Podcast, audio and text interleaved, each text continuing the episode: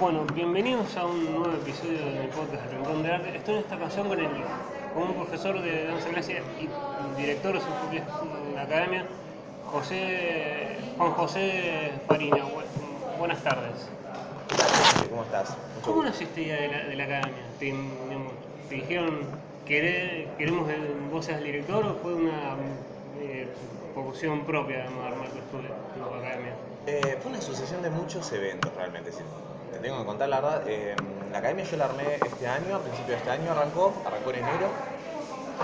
Todo toda la idea de la academia exclusivamente surgió el año pasado, pero obviamente que es una cosa que uno cuando es docente, viste, se la va un poco imaginando y creando a partir de, siempre, digamos, ¿no? Como que uno desde que empieza a dar clases, como que se va armando ciertas cuestiones institucionales que después terminan quizás derivando una, una escuela de danza. Muy común, viste, los profesores, las profesoras terminan poniéndose su propia escuela de danza. En sí, eh, digamos que fue una iniciativa muy propia mía de querer buscar un, el próximo escalón, digamos, eh, profesionalmente hablando, ¿se entiende? Eh, de dar el próximo paso, pero yo nunca quise tener una academia en realidad, que es algo que, bueno, la gente me conoce, lo sabe bien, nunca quise tener mi propio lugar, nunca quise tener mi propia academia, porque es algo que a mí lo que realmente amo es dar clases, yo realmente amo mucho dar clases, ¿viste? Y ponerme del lado del, del director y dueño, es, ¿viste? Ponerte del lado de, de, de- de, bueno, De- de, de- del dar la imagen de- dinero, de, de or- de administración y de todas esas cosas que ya se escapan un poco a la danza, ¿viste? Y nunca fue mi, mi objetivo realmente meterme en ese lugar. Pero lo hice, como te digo, por darme el próximo escalón a tener mi propio lugar donde yo puedo decidir las clases, donde puedo decidir los horarios, donde puedo decidir ensayos, donde puedo decidir qué se muestra las galas, ¿viste? Así que el año pasado, digamos, decidí en 2019 eh, terminar, digamos, mis, mis horas laborales, digamos, en otras instituciones privadas de la ciudad y empecé a elaborar la idea del lugar, ¿viste?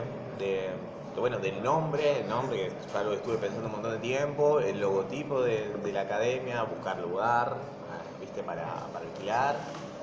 Y, bueno, fue todo un laburo de unos cuantos meses, ir pensando los horarios, pensando las clases, viendo quién iba a dar clases, un montón de planificación, hasta que finalmente, bueno, en enero arrancamos con la academia este año, en enero de 2020. ¿Y, co- y cómo fue esa digamos, elección de los profesores? ¿Fue como con- preferías a- trabajar con tus amigos o buscabas más un profesional que es que es un estilo, una, una idea que vos pudieras manejar? O...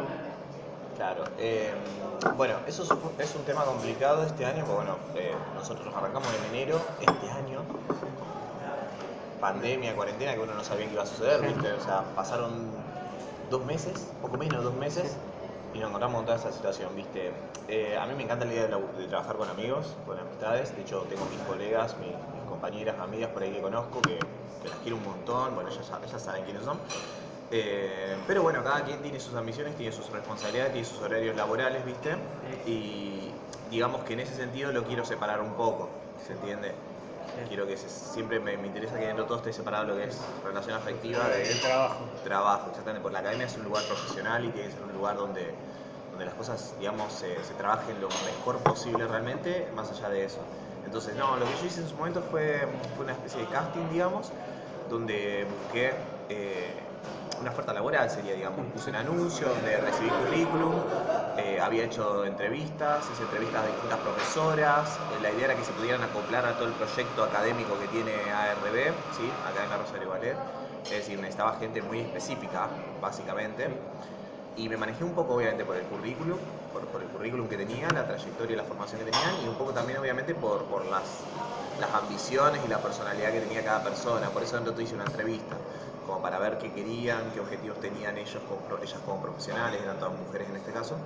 Eh, y, y bueno, básicamente esas cosas. Se les- les seleccionaron algunas profesoras, pero bueno, cuando íbamos a arrancar en realidad el año lectivo de todo el resto de materias que no fueran danza clásica, eh, era en abril. No llegamos a abril, claramente, No, pues sí, marzo Se inició la, la, la pandemia. Sí, me inició la, acuerdo. pan- la pandemia y bueno, tomé la decisión de que me pareció que era demasiado esfuerzo intentar iniciar de cero todas esas materias online, ¿se entiende? Sin clases presenciales me pareció que era demasiado esfuerzo, que iba a ser muy complejo, muy complicado quizás conseguir alumnas. Así que bueno, desistimos de, de incorporarlas este año, básicamente, y quedamos dando clases de danza clásicas básicamente en la academia este año. Para el año que viene sí, obviamente tenemos pensado incorporar todo lo que son un montón de otras danzas y, y Es, asignaturas. es como que no sea solo de ballet, sino de otras danzas. Sí, la idea es igualmente hay un proyecto, la idea mía eh, es, y está bueno por ahí que, que- que la entrevista salga y la gente lo conozca, la gente que no va a la academia no no sepa, la idea es buscar un lugar bastante integral para el bailarín y en ese sentido justamente hay, hay ciertas danzas que van a entrar dentro de la academia y ciertas que no, por la dificultad que, que se contemplaría a la hora de querer mezclarlas, fusionarlas en el escenario, ¿se entiende? Eso es algo que pasa en todas las academias grandes de ballet, de danza clásica, ¿no? Todas tienen otras danzas, ninguna tiene solo danza clásica. Siempre tienen clásica, contemporánea y alguna otra asignatura, teatro, etcétera, etcétera, etcétera, ¿no? Para que se complemente el artista y sea un artista íntegro, digamos, ¿no? Aunque sea de danza, pero íntegro también en lo que es danza. Eh, entonces, no, el proyecto involucra algunas materias específicas justamente que puedan entrar en el escenario todas juntas básicamente y que al alumnado se lo trate como profesionales, como artistas profesionales cuando sea la hora de hacer una gala y una muestra, ¿se entiende? Como si fuera, digamos, como un paso, una enseñanza de cómo es el trabajo profesional de un bailarín. Exactamente, pero exactamente encajaste el asunto, es exactamente esa la idea, ¿no? Eh, nosotros nos basamos mucho en una academia rusa llamada Vaganova, ¿sí? De todas mis experiencias que he tenido con, con docentes de allá y también con todas las lecturas de, de material ruso que he tenido, que tengo. Eh, y para ellos es muy importante la vida escénica. Para todo artista es importante la vida escénica en realidad, Sí. obviamente, ¿no? Para, para el que canta, para el que actúa, para cualquier persona que se dedica al, Al arte. al arte teatral, por así decirlo, la vida escénica, estar arriba del escenario es súper importante. Y claro, es parte de la, de la formación, es muy importante que, que los alumnos que transcurran todos los años lectivos tengan un espacio escénico donde desarrollarse, pero justamente de esa manera, artísticamente. Ya no como estudiantes, sino como artistas, tal cual, exactamente. Le diste muy, muy en el clavo del asunto. Y, y antes, digamos, pa- pasando previo digamos, a todo esto, ¿cómo fue este arranque por la, por, por la danza? digamos? ¿Fue siempre por el clásico o fue- fuiste aprendiendo de, de chico?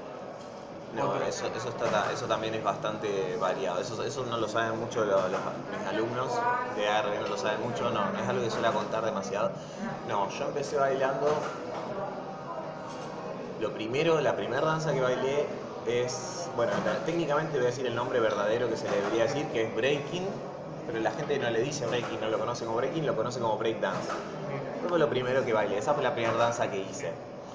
Eh, principalmente por amistades. Tenía amistades que, que empezaron a bailarlo, eh, en su momento yo no tenía idea de danza, más allá de la escuela, ¿viste? en la escuela normalmente te suelen dar algo, Un alguna chacarera, alguna cosa por el estilo. Algo más nacional que... Sí, exactamente, y muy breve, muy Sí. poco, ¿viste? No te, Sí. nada muy es como para los actos. Entonces eso era el poco, lo poco que yo conocía de danza, pero muy poco, ¿viste? También el- era otra generación, los 90, con respecto a la danza, ¿viste? Y especial los varones, encima los hombres. Eh, entonces mi primer acercamiento a la danza fue el, el breakdance, el breaking. Y pasé por bastantes cosas. Después de eso tenés toda una rama de, de ritmos urbanos, lo que llaman, bueno, por las entrevistas que has hecho supongo que estás bastante enterado. Sí, sí, dancehall, todo, sí. Exactamente, pasé por todo lo que es hip hop, dancehall, etcétera, etcétera, pasé como por todo eso justamente, eh, eh, digamos me volví un bailarín de ritmos urbanos y me volví profesor de ritmos urbanos en- en- durante varios años acá en Rosario, hace ya bastantes años atrás, y tuve toda una época en la que me dediqué a eso y después eh, lo el primer, la primera bifurcación que tuve sobre eso que es todo ritmos urbanos fue, yo creo que tendría que decir que fue la salsa, porque me gustaba mucho la salsa, tenía amistades también que justamente bailaban salsa, eh, así que empecé a tomar clases de salsa en su momento. Esa fue como la primera separación, viste, grande de todo lo que es ritmos urbanos. eh, nada, por hobby, digamos, nada profesional. Bailé salsa, tomé algunas clases de salsa y ya después, en un momento, dije, ok, quiero ir serio como bailarín, como bailarín. Ya era profesor, pero quería ir serio como bailarín. En esa época todavía tenía ideas de irme a Buenos Aires, por ejemplo, que es la- algo típico suelen tener los bailarines acá en Rosario. Y dije, bueno, no, si quiero ser profesional, tengo que hacer clásico. No puedo no hacer danza clásica. Este que es el... es- Es como la, el- el- la, ma- la madre de todas las es, el conocimiento popular, ¿viste? Sí. Vos sos bailarín profesional, tenés que haber hecho algo de clásico, por lo general. Así que arranqué tomando un verano, arranqué clases de danza clásica en una escuela de acá Rosario. y me encantó. Me encantó, me encantó. Tomé ese primer curso y me encantó. En ese momento yo era profesor, ¿viste? Entonces, como yo ya era profesor de varias escuelas acá en Rosario, yo tomaba clases en todas esas escuelas donde yo era profesor y aparte en otro, en otro lugar. O sea que yo el primer año ya tomaba clases en tres lugares distintos de acá Rosario. O sea que tomaba clases como 6, 7 veces a la semana por lo menos de clásicos, ¿entiendes? Me encantó. Eh, entré ese primer verano, tomé clases y me encantó y no paré básicamente, ¿no? Tomé clases de jazz también a partir de ese verano tuve algún paso por alguna que otra compañía de jazz acá en Rosario, por alguna que otra coreografía de jazz y de ese tipo. A su vez también todo esto, con, con todo lo que es ritmo urbano, también tuvimos varios viajes. Eh, desde 2011 soy miembro todavía de, de Project, de una, de una Ah, crew. una crew, muy, muy conocida que lidera creo que Clara Scarpone. Claro, claro, exactamente. Bueno, yo era, yo, yo entré cuando se creó The Project. Eh, a día de hoy todavía lucho por quedarme. se van a reír cuando escuchen esto, pero bueno, porque la verdad, ¿no? Porque después de tantos años al estar con, con el clásico, con tu propia academia, es como que se complica mucho. A varios igual se nos complica ya un poco con alguna gran responsabilidad, pero bueno, yo quiero seguir permaneciendo, quiero seguir estando con ellos, los quiero un montón. Eh, entonces, bueno, también muchos viajes por ahí, por varios lugares, por Brasil, por algunos lugares más, bailando un montón de ritmos urbanos. Después, ya te digo, empecé con clásico y con jazz, un poco con todas estas cuestiones más formales, bailando jazz en alguna que otra compañía de acá de Rosario. Y me dediqué al clásico ahí nomás. Ahí ya seguí con clásico, estuve en muchas escuelas de acá de Rosario, conocí a la mayoría de profesoras y profesores, bueno, también de acá de Rosario de danza clásica. Es como que la, la danza clásica también es muy marcado como para como esos paradigmas que tiene mucha gente. Esta idea de la, la danza y más la clásica es más de mujer, hombre es más difícil encontrar. Y es una cuestión muy cultural nuestra, sí. Una cuestión muy cultural nuestra. Eh, te pasa que en otros países quizás no es tan así. No en todos los países es tan así. Igual es bastante común en la mayoría, pero por lo que yo tengo entendido, por lo menos, eh, por ejemplo en Rusia tengo entendido que un bailarín de danza clásica, hombre o mujer, es visto como De igual una manera, estrella. sí, sí. Como una estrella, Sí. básicamente. ¿eh? No, no es visto, no, no es la famosa vista del hombre como diciendo, ¿qué estás haciendo acá? Digamos, vos sos hombre, todas todas estas cosas de la danza no son tanto. Y allá se lo ve como, vos un artista. No, allá sos, sos una estrella porque el ballet es lo más grande que tiene Rusia, por así decirlo, ¿entendés? Es, es muy cultural, es como acá el fútbol, ¿entendés? Acá el fútbol es como lo más grande que tiene el país, ¿me entendés? Bueno, allá por ejemplo en ese caso es el ballet, es la danza clásica y bueno, los hombres no son mal vistos como bailarines de danza clásica. Acá tenemos una cuestión muy cultural, ¿viste? muy latinoamericana en cierta forma, pero que también se da en otros países no latinoamericanos, viste que por ahí es de mujeres.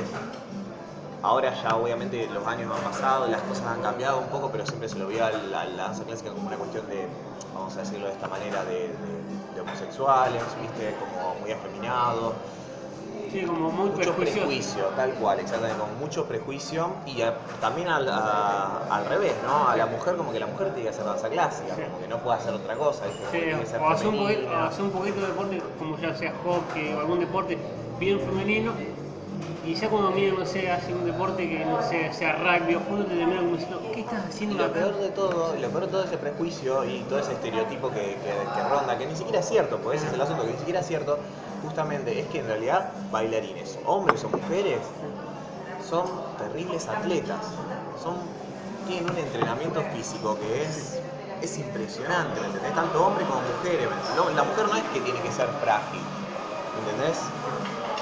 Eh, no, para nada. Tiene, Lo- tiene un trabajo físico para... los, los dos tienen que estar entrenadísimos. Después si en el teatro te toca hacer, no sé, te toca hacer una sirvienta o te toca hacer una diosa, una guerrera o una reina, son papeles, ¿entendés? Pero vos el entrenamiento que tenés como bailarina de danza clásica o bailarín hombre de danza clásica es terrible, te lo digo. Mira, yo hice, además de todas las danzas que te acabo de decir, yo hice muchos deportes desde que soy muy pequeño, desde tengo 6 años hago, practico deportes muy variados. Hice gimnasia deportiva también, se entiende, hice, hice como mucho entrenamiento físico desde que siempre, pues mi familia es muy deportista. No tiene comparación. El entre- o sea, son cosas distintas, obviamente, cosas son digamos, distintas. Por, por distintas, digamos, Gimnasia deportiva, por ejemplo, es también terrible entrenamiento, pero la danza clásica, el entrenamiento que es, y especialmente los rusos, porque los rusos son muy de entrenamiento. Sí, es como una meca también Rusia para la, para la danza clásica.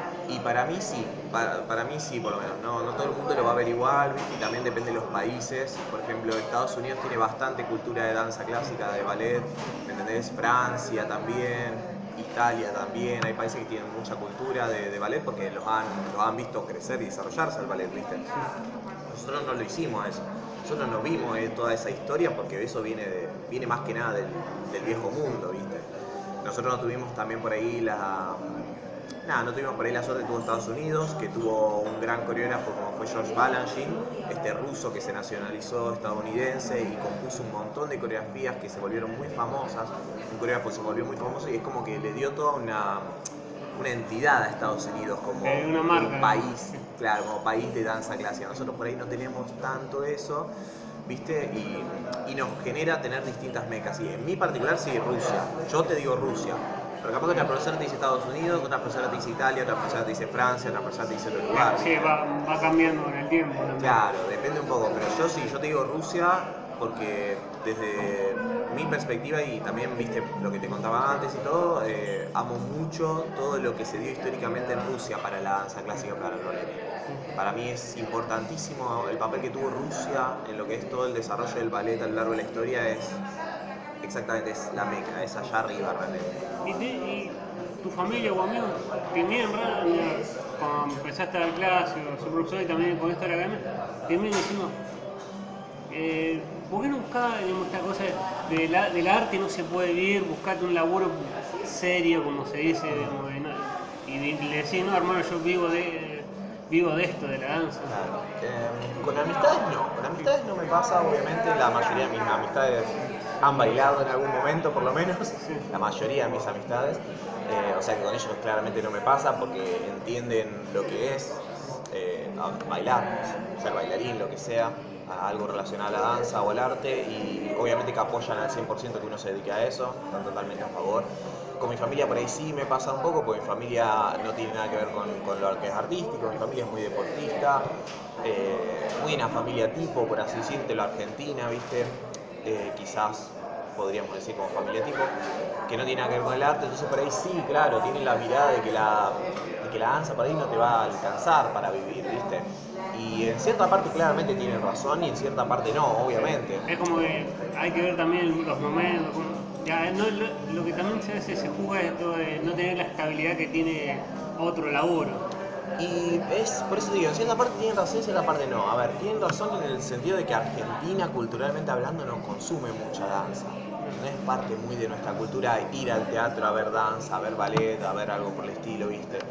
Entonces es una realidad que hace que haya menos trabajo para los bailarines y si hay menos trabajo para los bailarines, hay menos gente interesada en ser bailarín. ¿Se entiende?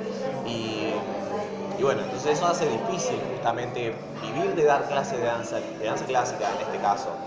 Se puede, se puede y se tiene que poder también, ¿no? Porque la danza clásica, la danza clásica no, en realidad la danza en general es parte importantísima del ser humano. Está desde que, desde que existimos, se entiende todo lo que es el arte, la danza en particular también. Eh, cuando arrancaste, arrancaste y pasó todo esto de la pandemia, te dio miedo como ha pasado mucho tiempo. No estuvo no solo de danza clásica, sino de varios estudios de, danza que tuvieron que cerrar por el tema de la pandemia. Te dio ese miedo de decir, la arranqué y la tengo que cerrar por, volver atrás por, todo esto. En un principio, principio no. Cuando arrancó la cuarentena, sinceramente yo ya imaginaba que eso iba a tomar un tiempo. Así que no, en un principio no. En un principio estuve tranquilo, no me molestó tanto. Además me pareció bien, no me pareció bien, sin querer meterme mucho en este asunto, ¿no? Pero digo, me pareció bien, así que me lo imaginé, imaginé que iba a dar para un par de meses, así que no, no, en un principio no. Ahora, pasando mucho los meses, ya te digo que es otra la historia, ni hablar.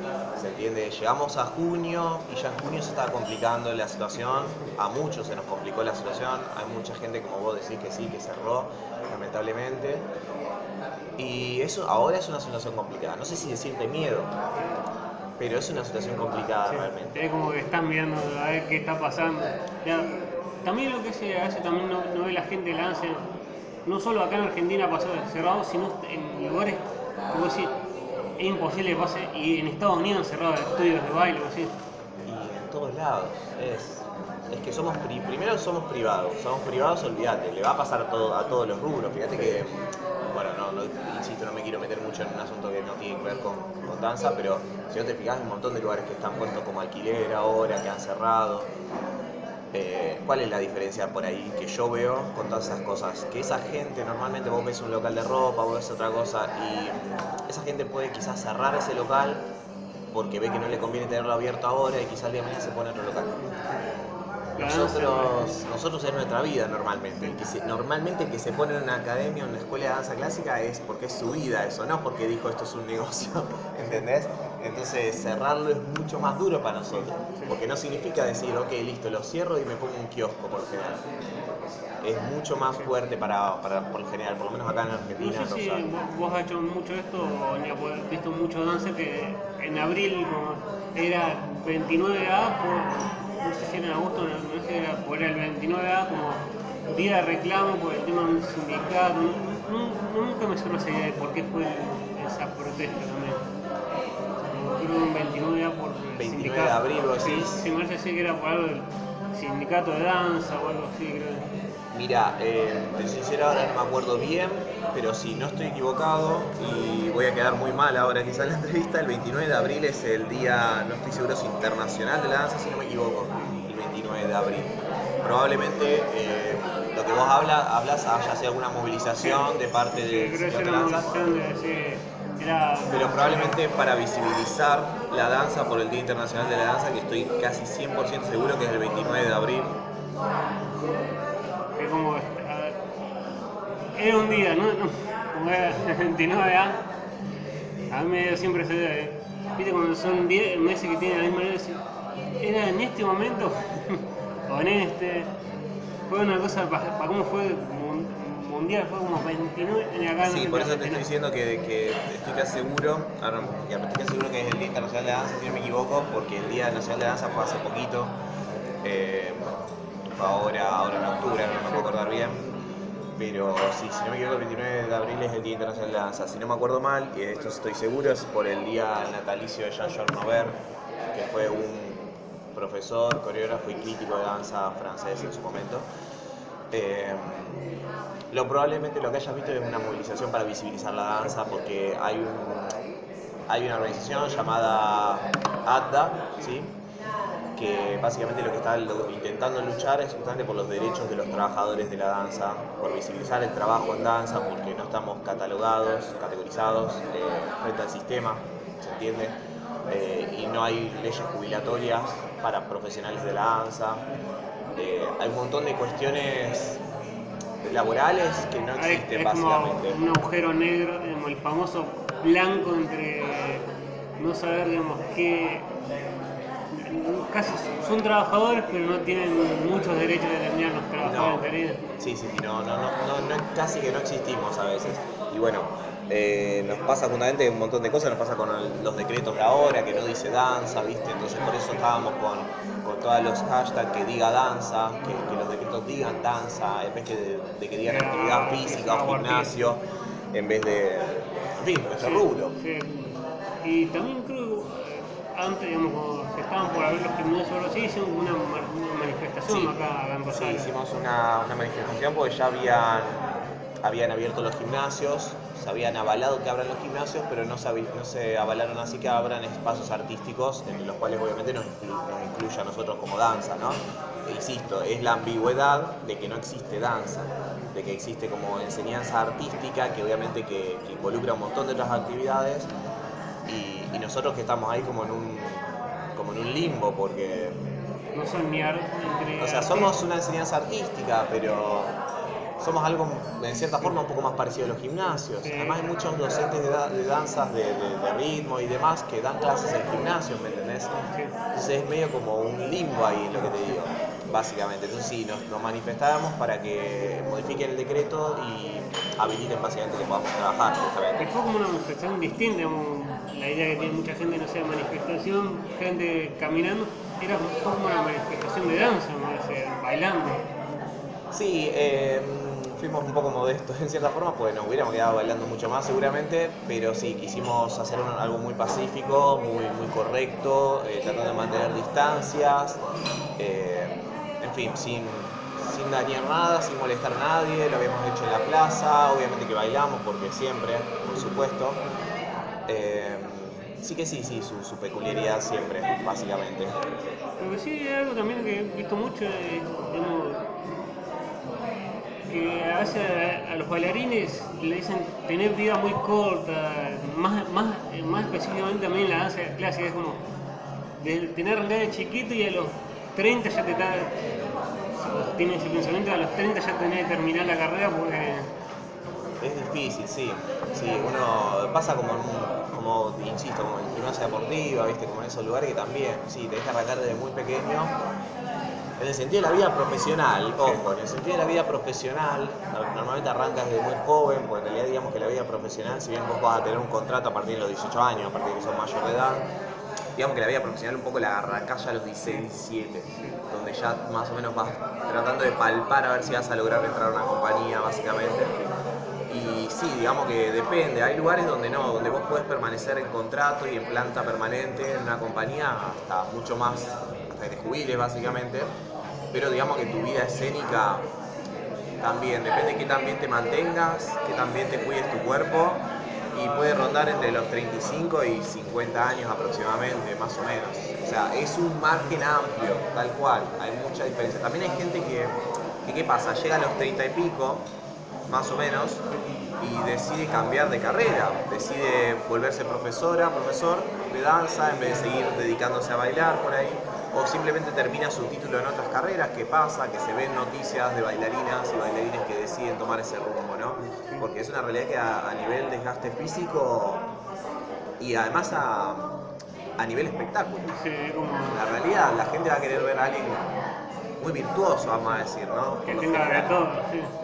Y es un estado físico que obviamente que uno lo tiene mayormente, como te digo, más o menos entre los 20 y 35 años. Después puedes seguir bailando profesionalmente. Depende de cada uno, depende de los cuerpos y las personas varían mucho también, ¿viste? Después la tenés a Maya Plisetskaya que bailó como hasta los 60 años profesionalmente, ¿viste? Eh, depende también la genética del cuerpo. Sí, depende de muchísimos factores. Entonces sí, tenés gente que te diga que eso te dura hasta los 30 y pico y tenés gente que vos decís, bueno, sí, bailando profesionalmente como hasta los 50, 50 y algo.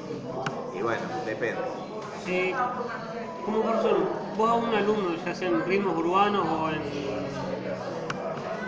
o digamos, o ahora también con lo clásico, que, no, que van a tomar clases a otros estudios, vos le decís, tomar clases tranquilo, digamos, si no te gusta podés volver o es como, no vayas a tomar clases acá a, un la- a este lado o a otro. No, para nada. profesor- No, para nada. El, estudiante, primero, no, no son míos, no, no soy dueño de nadie. Como profesor no soy dueño de nadie. Eh, y para mí es un honor que alguien quiera tomar clase conmigo.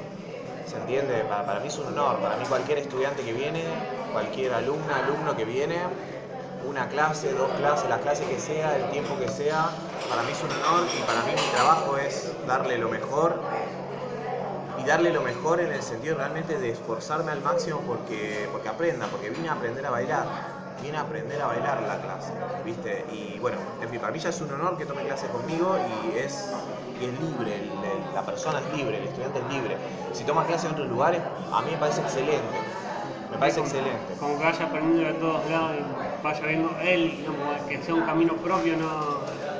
Tiene que elegir, va, en el sentido tiene que elegir, que se quede con la cantidad de gente que quiera, pero de todas maneras, digamos, tiene que, en fin, tiene que, tiene que ver, tiene que probar, tiene que conocer, me parece que está bueno, eh, siempre lo, lo, lo motivé, digamos, especialmente porque cuando vos querés llegar a un nivel muy profesional, la realidad es que vos tenés que tomar por lo menos, por lo menos cinco clases a la semana, por lo menos, ¿me entendés? Y te diría que mínimo como piso tenés que tomar por lo menos tres de danza clásica y quizás dos, dos o tres más entre preparación física y alguna otra cosa complementaria. O sea, tenés que tomar por lo menos seis clases por semana, aunque no sean todas de danza clásica. Y obviamente cuando yo no tenía mi propia escuela, mi propio lugar, yo no daba tantas clases a la semana entre todos los distintos estudios encima, ¿viste? Por ahí no daba suficientes clases a la semana del mismo nivel como para que las alumnas puedan tomar muchas clases conmigo. Entonces yo siempre les he dicho, vayan a tal lado, vayan a tal otro lado, vayan con tal otra profesora, tomen otras clases con tal persona.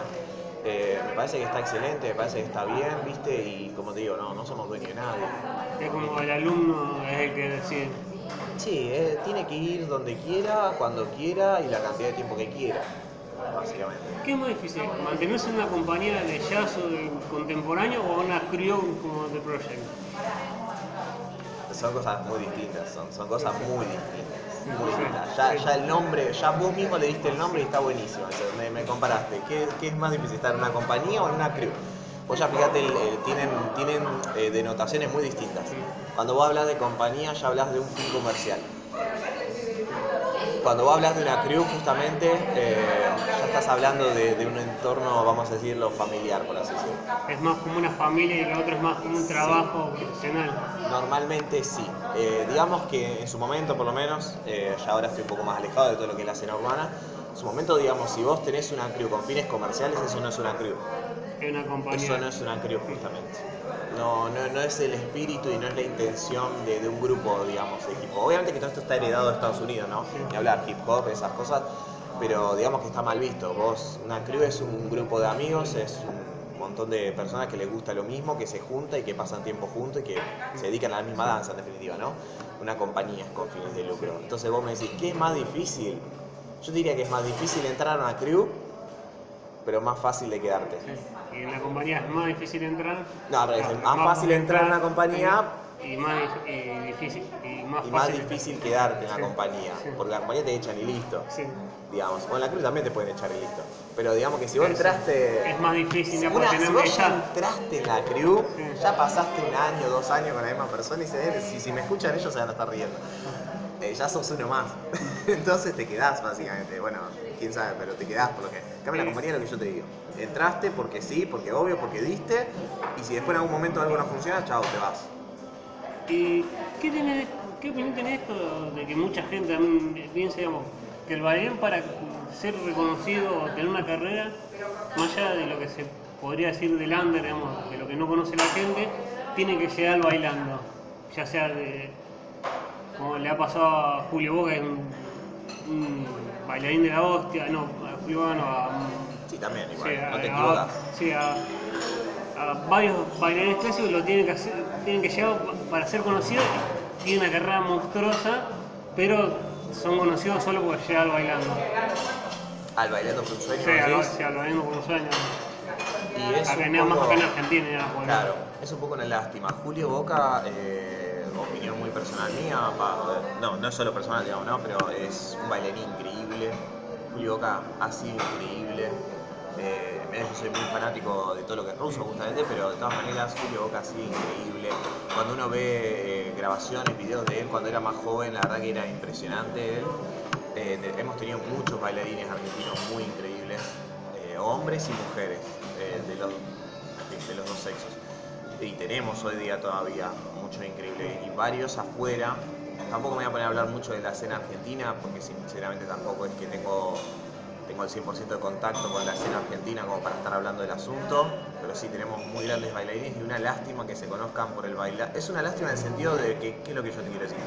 Que se tendría que conocer por, de- por digamos, fuera. Por, por fuera del Exactamente, me parece excelente que, que en el bailando también se conozcan, ¿se entiende? Se les dé Sí. para conocer, me parece excelente, algo está buenísimo, que se les dé más popularidad y más conocimiento a la gente en general, digamos, de que existen esas personas, estos bailarines. Pero es una lástima que no se conozcan por fuera. Sí, es como que se conoce más por todos los quilombos que hay, y todo ese show que hay en el programa, más que por, la, por su danza. Claro, es- por eso digo, no está mal eso, lo que está mal es que no se los conozca por otro, básicamente. ¿Me entendés? Sí. Esa es, esa es la lástima, siente. igual que a Maximiliano Guerra, que, que yo, se ha sido muy conocido Maxi por, por su participación en talento argentino y demás, ¿viste? Eh, y mucha gente lo conoce de ahí, por ahí. Y no, y no toda la carrera monstruosa que tenido. Claro, no, no lo conocen por su, por su extensa carrera como bailarín, justamente. Esa es la lástima, que no se los haya apreciado en su momento, en su auge de carrera realmente, y o después también pasado por su carrera como bailarines también, ¿no? Es una lástima eso. Han llegado a la cumbre, porque han llegado a la cumbre, a todos los lugares más importantes del, del mundo. Pero nadie lo ve. El mundo los conoce, porque el mundo los conoce, porque vos te vas a cualquier lado del mundo y vos le puedes decir Julio Boca, le puedes decir Maximiliano Guerra, Y te dicen Argentina. pero por supuesto que los conocen, olvídate. Y te los van a idolatrar probablemente también. Pero una lástima que acá no, no son conocidos. Una lástima. Bueno, más allá del bailando y el talento, el talento argentino y esos programas, ¿no? Ni hablar, no te digo, no son conocidos por, por lo suyo por lo, realmente. sí, por lo propio. Nunca supe poner por qué es tan preciso el, ba- el ballet, esto de tener que subir en tal tiempo, la forma tiene que ser. Es muy, es muy demasiado prolijo el, clásico. Es difícil aprenderlo, digamos, ya teniendo otras bases. Sí no. Sí no. Eh, vamos, vamos, vamos con dos partes de lo que vos acabas de decir. Sí, es muy preciso, la danza clásica es muy precisa y es parte de lo que le hace un poco danza clásica también, ¿sí?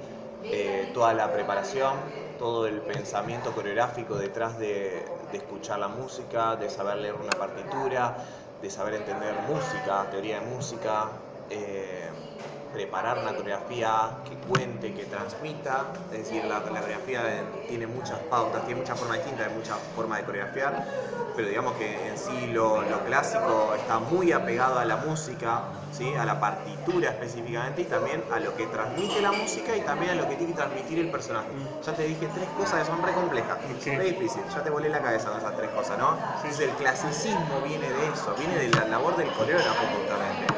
Eh, entonces, ¿qué pasa? Cuando, como viene de la labor del coreógrafo y no de la labor del bailarín, el bailarín se tiene que apegar a lo que el coreógrafo dice y eso hace que sea muy complejo, porque el coreógrafo te puede decir cosas tan precisas, tan complejas, que el bailarín después tiene que realizar la perfección, básicamente, ¿no?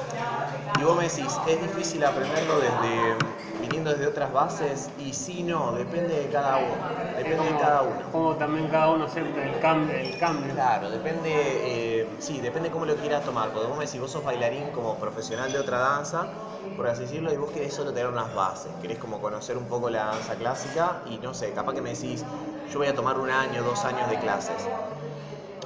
Y en un año, dos años de clase no se puede enseñar suficiente en realidad, ¿entendés? Y si te- se te quiere enseñar suficientes pasos para hacerlo como para que vos digas, ok, sabes un poco lo que es bailar danza clásica, te perdiste un montón de preparación y técnica. ¿sí? Entonces es muy difícil porque la danza clásica es algo que se tiene que enseñar, yo te diría que como mínimo a lo, mínimo a lo largo de seis años, como para darte un acabado. En Estados Unidos, si no me equivoco, la currícula nacional es seis años. Lo mínimo que necesitas como para darte un acabado técnico artístico dentro de todo. Vaganova, Rusia, tiene 8 años, por ejemplo. Ha sabido tener 9 años también de formación. Eh, es más o menos ese rango, entre 6 y 9 años más o menos, te diría mínimo 6. Si vos querés tener un pantallazo de todo y saber hacerlo bien, y necesitas eso, alrededor de 6 años básicamente. Entonces, pues digo, depende. Si viene alguien con otras bases, pero me dice, no, yo quiero aprender bien desde cero. Me tomo mi tiempo, no tengo problema, quiero aprender bien, ¿entendés? No, no hay problema, pues vos le arrancás desde cero y vas como tiene que ir. De a poquito, Como tiene que paso ir. a paso. Como tiene que ir, exactamente. Es lo que te digo, si alguien está apurado para aprender danza clásica, no, tenés que disfrutar el proceso. Te va a costar. Tenés que disfrutar el proceso, son un par de años, pero si vos lo haces bien el proceso, te va bien. El asunto es cuando no lo querés, no lo querés atravesar el proceso y lo querés quemar, Sí. lo querés hacer rápido. Ahí es donde tenés problemas básicamente como bailarines, no, no formas bien bailarines. Eh, y la última se va en dos partes. eh. Eh, la primera parte sería, desde que arrancaste hasta ahora, mirás, pa- mirás para uno y decís, "Mm, hubiera hecho esto de otra forma o de alguna decisión te arrepentís o de, de lo que sea. Y la segunda sería, alguien que se quiera animar a, dan- a danza clásica, ya sea hombre o mujer, y no se anima por algún perjuicio o por algo, ¿qué le dirías vos para que se anime? Voy a arrancar por la última y después te respondo la primera. Eh, con respecto a esto último, eh, bueno, hicimos una serie de publicaciones en la academia justo hace dos o tres días atrás, eh, donde subimos un par de fotos de unas alumnas nuestras y le pusimos un pequeño mensaje a cada foto justamente con respecto a estas, a cuestiones de prejuicios, que hay un montón, que recibimos muchas alumnas con muchos, en fin, con muchos prejuicios, con muchas cuestiones que tienen que ver con su cuerpo, con si hacen las cosas mal, con un montón de cosas que lamentablemente no deberían existir, no tienen que haber. Una cosa es el ambiente profesional, es mirar, mirar el ambiente profesional, la compañía profesional mejor del mundo y ver que nada, que quizás quieran todas chicas flaquitas, supongamos, ¿no? Eso es una compañía, el director de la compañía quiere, todas chicas flaquitas, tiene todas chicas flaquitas. Eso no tiene nada que ver con bailar. Entonces, ¿qué le podría decir? Nada, que no hay prejuicios. Que no hay prejuicios, no tienen que haberlos, no tienen que haberlos, no tienen que ver nada, no tiene nada que ver con bailar. Si vos tenés un cuerpo sano, porque obviamente no vamos a estar hablando de una persona mide un metro setenta y tiene 200 kilos, porque eso ya no es sano, ¿se entiende? Obviamente, no, no es sano, sinceramente, por donde lo quieras mirar. Obviamente que uno puede entender que hay un montón de problemas detrás de llegar a ese sobrepeso, ¿no? No es que es fácil corregirlo. Entonces, eso de lado, ¿no? Pero una persona con cuerpo sano, con, con rangos normales, ¿se entiende? De, de peso, está perfecto, no necesitas más nada. Está, Solo tenés que bailar. Está bien, tal cual, no, todo lo demás no importa. Lo demás es aprender, aprender a bailar y disfrutar de bailar, exactamente. Así que no, con respecto a esas personas, nada, que se animen, que lo hagan, que lo disfruten y que no se dejen pasarla mal tampoco. Que no se dejen pasarla mal en clase nunca, porque no hace falta, no es necesario. En mi opinión y en mi práctica también docente, no es necesario. Eh, soy muy estricto con eso, perdón, pero es que veo, tanta, veo tanta gente sufrir, veo tantas chicas pasarla mal que es como que me pone muy mal, me, me molesta mucho. Después, eh, con respecto a mí y al pasado, es una pregunta, esa es difícil. es Por eso más arranqué, complicado. arranqué, arranqué con la otra era más fácil. eh, mira, hay un montón de cosas que uno le va pasando a lo largo de tantos años, ¿viste? Eh, yo creo que, que, no, que no podría mirar hacia atrás y decir hace algo distinto, porque si yo dijera eso, hiciera algo distinto, terminaría en un lugar distinto, que no sé si va a ser mejor o peor, ¿entendés? Y... Era disti solo es distinto a lo que... Claro, uno yo creo que hace lo, lo, mejor que puede para tal momento, ¿viste? Y vos lo vas a ver al pasado y puedes decir, y podría haber hecho algo mejor. Hoy podrías haber hecho algo mejor. En ese momento no lo sabes. En, en, ese momento hiciste probablemente lo mejor que pudiste en ese momento y, y, dentro de todo, a pesar de que sé que he tenido un montón de errores, digamos, en mi carrera por ahí, dentro de todo, mi carrera, va, mi trayectoria más que carrera, no, me atrevería a llamarlo carrera. Eh, no, yo creo que todo pasó por algo, eh, todo me llevó a donde estoy hoy, dentro de todo, mal o bien, mejor o peor, eh, y me alegro dentro de todo de, de tener la Academia de Día, ¿viste? las alumnas que lo disfrutan, que, les gustan las clases y, y, bueno, que apuestan a, a mí y a, y a, la gente que trabajamos en la academia, ¿viste? Así que no, no, no, no, no me diría nada, mejor seguí. seguí por donde vas. Bueno, muchas, muchas gracias por tu tiempo, José. No, muchas gracias a vos, Felipe.